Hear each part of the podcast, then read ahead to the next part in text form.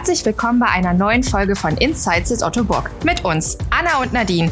Es ist Sommer. Für viele heißt das Koffer packen und in andere Länder reisen. Bei Otto Bock können Azubis und Dualstudierende ins Ausland reisen, um neue Erfahrungen zu sammeln. Zu Gast ist Advanced Management Student Mike. Er spricht über seine Eindrücke in Schweden.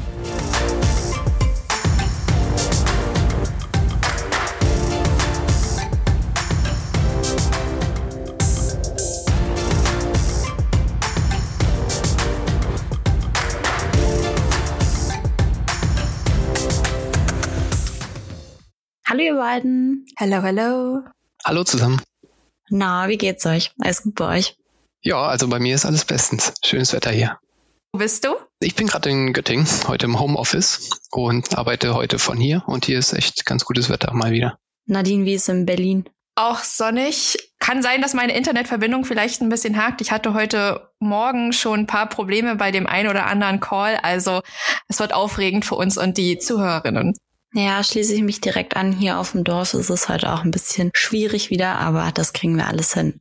Also, ihr habt ja jetzt gehört, wir haben hier noch eine weitere Stimme bei uns im Podcast. Mike, magst du dich einfach einmal vorstellen? Ja, sehr gerne. Also erstmal freue ich mich, dass ich heute dabei sein darf. Ich bin Mike, studiere Advanced Management bei Ottobock und zurzeit bin ich in der Abteilung Produktmanagement und studiere jetzt noch bis Ende September und dann ist das Studium erstmal vorbei. Für die Zuhörerinnen, die diesen Studiengang nicht kennen, würdest du vielleicht in zwei, drei Sätzen mal erklären, was das ist? Also grundsätzlich ist das ein dualer Studiengang, der eine betriebswirtschaftliche Grundlage hat. Das ist im Prinzip dann auch als Master halt eine Erweiterung des normalen BWL-Bachelor-Studiengangs. Und da hat man verschiedene Module wie zum Beispiel Controlling oder strategisches Marketing. Genau, also das ist einfach so eine Erweiterung. Und du meintest ja gerade, du studierst das jetzt als Master. Worin hast du denn deinen Bachelor gemacht? Ich habe meinen Bachelor in Sportmanagement gemacht in Koblenz. Da war ich an der Fachhochschule in Koblenz. Und das war im Prinzip auch eine BWL-Grundlage mit dann halt einem kleinen Sportaspekt nebenbei. Ja, cool. Mike, wir sprechen ja in der heutigen Folge über deinen Auslandsaufenthalt in Schweden. Erklär uns doch bitte einmal, was denn dieser Auslandsaufenthalt überhaupt ist. Also der Auslandsaufenthalt war im Prinzip ein Auslandspraktikum bei mir. Das heißt, ich war einfach für zwei Monate von Anfang April bis Anfang Juni war ich an unserem Standort in Schweden eingesetzt und habe einfach da die Kollegen unterstützt und dort im Prinzip mitgearbeitet und einfach ein bisschen Erfahrungen in Schweden gesammelt. Und wo warst du da genau in Schweden? Der Standort von uns in Schweden ist direkt in Stockholm, in einem kleinen Stadtteil namens Bergshamra. Das ist so ein bisschen nördlich vom Stadtzentrum, aber ist mit der U-Bahn vielleicht, ja, zehn Minuten, dann ist man in der Stadt. Also es ist wirklich sehr, sehr zentral, direkt in Stockholm und ja, war echt schön da. Das glaube ich dir sofort. Schweden ist auch auf meiner Bucketlist, wo ich gerne mal irgendwann noch hin möchte. Hier habe ich mal noch ein paar Fragen zu. Inwieweit unterstützte dich das Unternehmen denn dann bei diesen ganzen organisatorischen Sachen, also An- und Abreise, Unterkunft finden oder läuft das irgendwie anders? Ja, also im Prinzip habe ich das selbst organisiert. Grundlegend hat man am Anfang, habe ich natürlich erstmal mit der Uni gesprochen, dass jetzt zum Beispiel auch über eine Erasmus-Förderung möglich ist, dieser Auslandsaufenthalt oder dieses Auslandspraktikum. Und das war möglich. Das heißt, ich habe eine staatliche Förderung für das Auslandspraktikum seitens der Uni bekommen und habe dann jetzt von Otto Bock prinzipiell halt die Zusage bekommen, dass ich das einmal machen kann und habe ja mein Ausbildungsgehalt, was ich ja eh bekomme, das habe ich auch weiterhin dann für diese zwei Monate bekommen und organisiert habe ich es aber im Prinzip selber und mit Absprache mit den Kollegen vor Ort. Die haben mir ein bisschen geholfen, vor allem bei der Unterkunftauswahl da habe ich immer mal dann bei Airbnb geguckt und denen dann ein paar Locations geschickt, wo sie dann gesagt haben, okay, das ist eine gute Ecke oder nicht. Ähm, und so konnte ich dann selber eine gute Unterkunft finden. Du warst ja jetzt zwei Monate da, konntest ja auch einige Erfahrungen und Insider-Tipps sammeln. Würdest du ein paar mit uns teilen? Na klar, sehr gerne. Also generell Stockholm, für mich war es das erste Mal in Stockholm, generell auch das erste Mal in Schweden. Es ist eine super schöne Stadt. Also ich glaube, wenn man einfach jetzt hinfliegen würde und ein paar Tage Zeit hätte, dann bräuchte man einfach nur durch die Stadt gehen und würde genügend sehen und äh, super schöne Sachen. Aber was ich einmal so ja, als Tipp geben kann, ist zum einen das SL-Ticket. Das ist nämlich ein Ticket, was man da kaufen kann, womit man dann alle öffentlichen Verkehrsmittel nutzen kann. Das heißt, du kannst die S-Bahn nehmen, die U-Bahn nehmen, den Bus nehmen und das ist absolut ausreichend, weil du alles gut mit den öffentlichen Verkehrsmitteln schnell erreichst. Das heißt, das ist wirklich sinnvoll und dann kann man sich halt auch wirklich die ganze Stadt angucken und super schöne Stadtteile wie zum Beispiel Södermalm oder Kungsholm sich anschauen. Es ist ja auch sehr, sehr viel Wasser da. Das heißt, man kann sehr viel am, am Wasser auch lang spazieren, was ähm, super schön war. Oder man hat kleinere Inseln dann auch mitten in der Stadt, wie zum Beispiel York Gordon. Da ist dann auch das Vasa-Museum, was ich auch empfehlen kann. Da kann man echt also einfach viel rumspazieren und sich die Gegend angucken, das war richtig cool. Und wenn man ganz viel Zeit hat, dann kann man nämlich zum Beispiel auch mit diesem SL-Ticket die Fähre benutzen und zum Beispiel auf die Insel Waxholm fahren, da war ich einmal. Dauert ungefähr eine Stunde oder anderthalb Stunden, dann ist man da. Und das ist eine wirklich sehr kleine, aber super schöne Insel, wo man dann einmal rumlaufen kann. Und das ist wirklich für mich war es so, wie man sich, sag ich mal, Schweden vorstellt. Da kann man dann einen super Tag verbringen und kann man alles mit dem SL-Ticket machen. Also das ist ein großer Tipp von mir. Wie warm war es, als du dort warst? Also ich bin ja Anfang April hin und ich bin gelandet und da lag noch Schnee. Das war wirklich sehr kalt. Das hatte ich auch vielleicht ein bisschen unterschätzt. Und dann den ja, April über war es jetzt nicht so super warm, aber dann so ab Ende April und vor allem dann ab Mai war das Wetter um die 20 Grad ein bisschen drüber. Und das war dann wirklich sehr angenehm und dann konnte man es auch richtig gut genießen. Das hört sich gut an. Und wie bist du denn eigentlich darauf gekommen, einen Auslandsaufenthalt während deines Studiums zu machen? Also warum hast du dich dafür entschieden? Wie kam es dazu? Ich hatte während des Studiums dann davon gehört, dass man im Prinzip das ja Autobock anbietet für alle Azubis, dass man mal so einen mehrwöchigen Auslandsaufenthalt zum Beispiel an unserem Standort in Wien machen kann. Und da hatte ich dann mal nachgefragt, ob das auch bei mir möglich wäre. Und ich war zu dem Zeitpunkt in der Abteilung Go-to-Market eingesetzt. Und dort hatte ich oder ja, habe ich auch mit einem Kollegen zusammengearbeitet, der in Schweden sitzt, Schwede. Und da sind wir dann auf die Idee gekommen, ja, warum gehe ich denn vielleicht nicht mal innerhalb der Abteilung nach Schweden und verbringe da eine Zeit. Und dann hatte ich, wie gesagt, nachgefragt, ob sowas möglich ist und habe dann im Prinzip auch mit der Uni alles geklärt. Also ich hatte dann halt geguckt, ob zum Beispiel so eine Erasmus-Förderung, wie ich ja schon gesagt hatte, möglich ist. Und so sind wir dann darauf gekommen, dass es möglich ist, ein Auslandspraktikum dort zu machen. So hat sich dann auch ergeben im Prinzip, dass ich nach Schweden gegangen bin, ja. Wolltest du noch mal kurz sagen, wofür Go-to-Market steht, was die Kolleginnen und Kollegen dort machen? Go-to-Market, die Abteilung ist im Prinzip so eine Verbindungsstelle zwischen dem Headquarter und den Märkten. Es ist im Prinzip eine kommunikative strategische Abteilung, die so als ja, Verbindungsstück zwischen den Märkten und dem Headquarter dient und so grundlegende strategische Aufgaben übernimmt.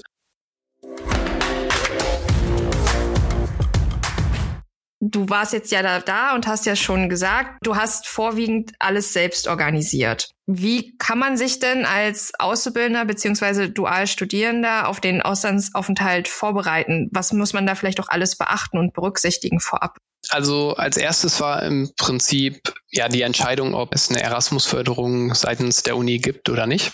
Auch intern hatte ich ja jetzt das Glück, dass es, sage ich mal, mit dem Auslandspraktikum relativ einfach ist, wenn man im gleichen Unternehmen bleibt, dass man dann auch schon einen Betrieb im Ausland hat, sich da nicht noch einen Betrieb suchen muss, was natürlich sonst für ein Auslandspraktikum erforderlich ist. Wenn man aber das hat und das Land, in das man reisen möchte, auch von Erasmus gefördert wird, weil da gibt es auch so ein paar Bedingungen, dann ist das im Prinzip, sage ich mal, die erste Hürde, die man so genommen hat. Und was dann weiter folgt, ist, ja, wie wir schon gesagt haben, halt einmal eine Unterkunft suchen, Flüge buchen, das am besten auch immer sehr zeitig, also oder weit im Voraus, dass die im Prinzip am günstigsten dann sind.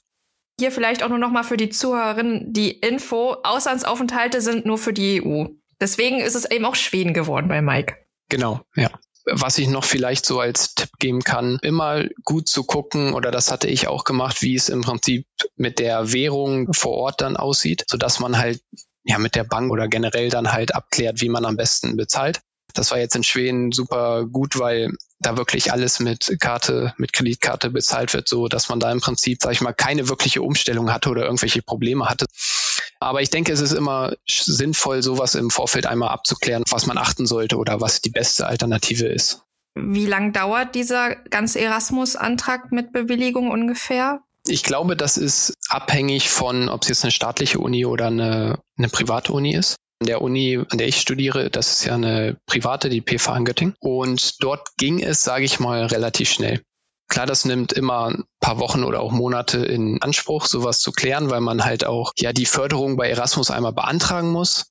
Und dann kommen ein paar Dokumente zugeschickt, die müssen unterschrieben werden. Da muss auch das Unternehmen Dokumente ausstellen, jetzt, ja, an welchen Standort man geht, für welchen Zeitraum man da sein wird. Das heißt, es sind so viele paar administrative Aufgaben, die natürlich immer so ein paar Wochen in Anspruch nehmen. Aber ich würde sagen, wenn man ja ein halbes Jahr bevor seine Abreise anfängt, das zu planen, das geht noch. Das ist schon sinnvoll. Aber klar, je früher, desto besser. Umso weniger Stress hat man. Und wenn du jetzt nochmal auf deine Zeit in Schweden zurückblickst, hast du da irgendwelche außergewöhnlichen kulinarischen Erfahrungen gemacht? Ja, tatsächlich. Das habe ich wirklich gemacht. Wir waren nämlich einmal in einem Restaurant, das heißt Knut. Und das ist eine nordschwedische Küche. Und da gab es auch zum Beispiel eine nordschwedische Platte, wo man dann ja verschiedenste ja, nordschwedische Gerichte oder nicht Gerichte, aber halt so Spezialitäten drauf hatte. Und da war zum Beispiel auch eine, ja, wie eine Marmelade drauf, die aus einer Beere gemacht wurde, die überwiegend nur in Nordschweden wächst. Und das war sehr, ja, ein sehr interessanter Geschmack. Und wir hatten zum Beispiel auch neben unserem Büro hatten wir so ein kleines Lokal, wo man immer mal mittags essen gehen konnte. Und da gab es jeden Dienstag Rackmung. Das Gericht besteht aus Kartoffelpuffer und Preiselbeeren und aber Bacon noch drüber. Also habe ich auch noch nie so vorher gegessen, aber das war ganz gut und das gab es dann jeden Dienstag bei uns. Diese Beerenmarmelade, nach was schmeckt die? Das war halt ein ganz eigener Geschmack. So ich vom Aussehen und ich glaube auch, deswegen ging es für mich auch so ein bisschen in die Richtung wie so Aprikose, so in die Richtung, aber ganz genau kann ich es gar nicht sagen. Also es ist natürlich auch süß. Ich kann euch leider auch nicht sagen, wie die jetzt heißt. Das weiß ich nicht mehr, aber also für mich ging es so ein kleines bisschen in die, in die Richtung von Aprikose, ja. Und Elch hast du aber probiert oder nur die Wurst nicht? Äh, nee, die, die Wurst habe ich nicht probiert. Elch hatte ich in Form von so Chatbuller, wie man es jetzt von Ikea kennt. Die sind ja traditionell, sind die aus eigentlich Elchfleisch, habe ich gelernt. Und ähm, genau das hatte ich auch mal probiert und das war wirklich auch anders, als man sich vorstellt, aber wirklich sehr gut, ja.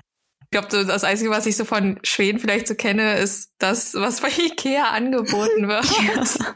Und was würdest du so empfehlen von den außergewöhnlichen kulinarischen Erfahrungen? Also würdest du sagen, da war irgendwas, das muss man unbedingt probieren, wenn man mal in Schweden ist?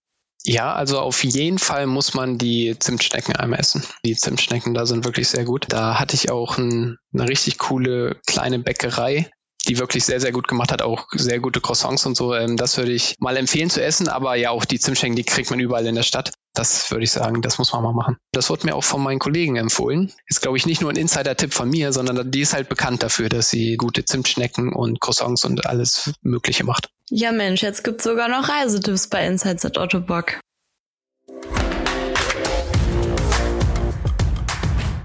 Was für Aufgaben beziehungsweise Tätigkeiten oder Themen hast du denn während deiner Zeit bei Ottobock in Schweden eigentlich erledigt oder woran hast du mitgearbeitet? Also ich bin ja im Rahmen von meiner Abteilung hier in Duderstadt, in Form der Go-to-Market-Abteilung, bin ich ja im Prinzip auch dann nach Schweden gegangen. Das heißt, ich bin in der Abteilung geblieben und habe dann natürlich auch die Aufgaben weiter übernommen, die ich jetzt grundsätzlich auch in Deutschland hätte machen können. Aber habe auch, sage ich mal, alle weiteren Kollegen so im Büro in Stockholm unterstützt gehabt bei ja kleinere Sachen, wenn sie mal meine Hilfe brauchten und habe im Prinzip aber auch viel, sage ich mal, so in der Abteilung, in der ich jetzt auch hier in Deutschland gewesen bin, weitergearbeitet. Und wie kann man sich so einen typischen Arbeitsalltag in Schweden vorstellen? Also war das jetzt zum Beispiel im Vergleich zu Deutschland sehr anders oder eher nicht? Grundsätzlich würde ich sagen, es ist relativ gleich. Auch ich war zum Beispiel immer eigentlich so von 8 bis 17 Uhr im Büro und deswegen ist der Arbeitsalltag eigentlich derselbe. Was es vielleicht als kleine Besonderheit gibt, das wurde aber vor allem auch in dem Orthopädiebetrieb mehr gemacht. Und zwar gibt es so traditionell um 14 Uhr eine Fika. Und Fika heißt so äh, viel wie zum Beispiel eine Kaffeepause, die man dann nochmal so einstreut. Und dann äh, setzt man sich so gegen 14 Uhr mal kurz zusammen und trinkt noch einen Kaffee. Und ja, hat dann halt nochmal eine kleine Pause nach dem Mittag. Ja, das klingt auch gut wenn wir da jetzt schon darüber sprechen, inwieweit unterscheidet sich denn vielleicht auch die Mentalität zwischen Deutschland und Schweden? Ich würde sagen, das ist auch gar nicht so ein großer Unterschied. Es wird ein kleines bisschen mehr Kaffee getrunken ähm, in Schweden, aber ja, wie gesagt, grundsätzlich der Arbeitsalltag war eigentlich genau gleich, wie man es jetzt hier aus Deutschland kennt. Deswegen da gibt es keinen großen Unterschied. Und wie hat dir jetzt der Auslandsaufenthalt für deine berufliche Perspektive, also auch für die Zukunft weitergeholfen? Es war wirklich sehr schön zu sehen, was die Kollegen so im Auslandsstandort machen, mit was für Herausforderungen oder Besonderheiten sie sich täglich auseinandersetzen. Und grundsätzlich war es natürlich super schön, die ganzen Kollegen mal kennenzulernen, weil ich kannte jetzt vor Ort auch keine weitere Person außer jetzt meinen Kollegen aus der Go-to-Market-Abteilung. Und deswegen war es super cool, die ganzen weiteren Kollegen kennenzulernen aus sämtlichen Bereichen. Also jetzt nicht nur irgendwie aus dem zum Beispiel Marketing oder so, sondern auch aus dem Supply Chain oder aus der Finanzabteilung. Also das war wirklich cool, da die Kontakte zu knüpfen. Und es hat richtig Spaß gemacht und hat natürlich auch, sage ich mal, mir viele Erfahrungen ermöglicht oder gegeben in dem Bereich, ja, wie die Märkte zum Beispiel in Schweden oder generell die skandinavischen Märkte, was es da für Unterschiede gibt, wie die, ja, sag ich mal so laufen, weil es ja doch jeder Markt irgendwie unterschiedlich ist und es überall Besonderheiten gibt. Und das war echt gut und interessant zu sehen. Und das wird mir, denke ich, auch im Weiteren viel helfen, weil ich das vorher auch so noch gar nicht kannte. Und vor allem, was halt auch gut war, dadurch, dass man dann ähm, natürlich nur auf Englisch kommuniziert hat im Büro. Das, denke ich, ist eine sehr wertvolle Erfahrung für mich gewesen, die mich so schon weitergebracht hat und auch noch viel weiterbringt bringen wird, denke ich.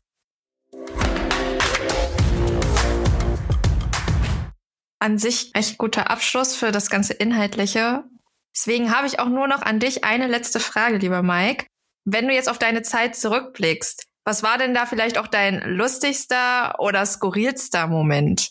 Also wenn ich so zurückblicke, hatte ich super viele lustige und schöne Momente im Büro oder auch wenn ich in meiner Freizeit die Stadt erkundet habe, weil es war super schön, die Kollegen kennenzulernen und da die Kontakte zu knüpfen und das hat richtig viel Spaß gemacht. Als skurriler Moment würde ich sagen, hatte ich einen Moment direkt an meiner Ankunft. Ich hatte einen sehr späten Flug genommen, bin um, ich glaube, um gegen ein Uhr nachts in Schweden gelandet und war dann so gegen zwei Uhr an meinem Apartment angekommen war natürlich super müde. Und dann hat das aber zum Glück alles mit den Schlüsseln geklappt. Ich hatte so eine Keybox, da habe ich die Schlüssel bekommen und konnte dann auch in mein Apartment rein. Dann war es aber so, dass die Tür von, von meinem Apartment, die hatte innen und außen eine Türklinke. So, das heißt, du hast aufgeschlossen, dann konntest du reingehen. Und dann wollte ich es aber von innen wieder abschließen, weil ja sonst kann ja, sag ich mal, jeder reinkommen. Und ich habe es nicht hinbekommen, diese Tür abzuschließen, weil die hatte dann von innen ein Schloss, was man einfach drehen konnte. Und das ging aber nicht. Also ich konnte von außen mit dem Schlüssel abschließen, aber nicht von innen. Das hat sich nicht gedreht. Und dann habe ich sehr lange probiert, habe auch schon gegoogelt, wie man das macht, weil es war meine erste oder auch das erste Mal, dass ich ja in Schweden war und ich hatte da jetzt keine Erfahrung irgendwie, wie man oder wusste nicht, dass man da auf andere Weise irgendwie diese Tür abschließt. Und dann habe ich ein bisschen gebraucht und irgendwann habe ich gemerkt, dass man die Türklinke von innen einmal nach oben drücken kann. Und wenn man das gemacht hat, dann konnte man abschließen. Aber ja, da habe ich ein bisschen gebraucht und das war dann um die Uhrzeit, äh, wo ich eh schon müde war, ein bisschen aufwendig. Aber ja, es hat geklappt und dann war es auch abgeschlossen. Ich stell mir das gerade vor, wie du um drei Uhr morgens in einem schwedischen Hausflur stehst und googelst, wie schließt man eine Tür ab? Ja, genau. Ja, so ungefähr kann man sich das vorstellen, ja. Okay. Ja, dann auf jeden Fall ganz, ganz, ganz lieben Dank für deine ganzen Eindrücke und auch für die Infos rund um einen Auslandsaufenthalt als Dualstudierender bei Ottobock. Nadine, jetzt habe ich aber auch noch eine Frage an dich. Wenn du dir jetzt jegliches Ziel aussuchen könntest, welche Auslandsgesellschaft von Otto Bock würdest du dir denn zwei Monate mal am liebsten anschauen? Tatsächlich auch Schweden, weil bei mir wäre auch so ein bisschen das Ziel, mein Englisch zu verbessern. Und natürlich sind andere Länder auch reizvoll, aber die haben dann vielleicht Englisch nicht als Muttersprache und dann ist mir ja auch nicht so gut geholfen. Oder Australien. Ja, das ist sehr witzig, weil das sind genau meine beiden Antworten. Also ich finde auch Schweden oder ein skandinavisches Land und Australien ist, glaube ich, das auch, was mich am meisten reizen würde. Mike, hättest du dir sonst noch irgendein anderes Land vorstellen können? Ja, ich hätte mir zum Beispiel auch Großbritannien vorstellen können, aber da war dann halt das Problem mit, ähm, dadurch, dass es nicht in der EU ist. Und vor allem für die Erasmus-Förderung sollte es eigentlich in der EU sein. Aber sonst würde ich zum Beispiel auch sagen, also Australien würde mich auch nochmal reizen. Also ich bin da ganz bei euch.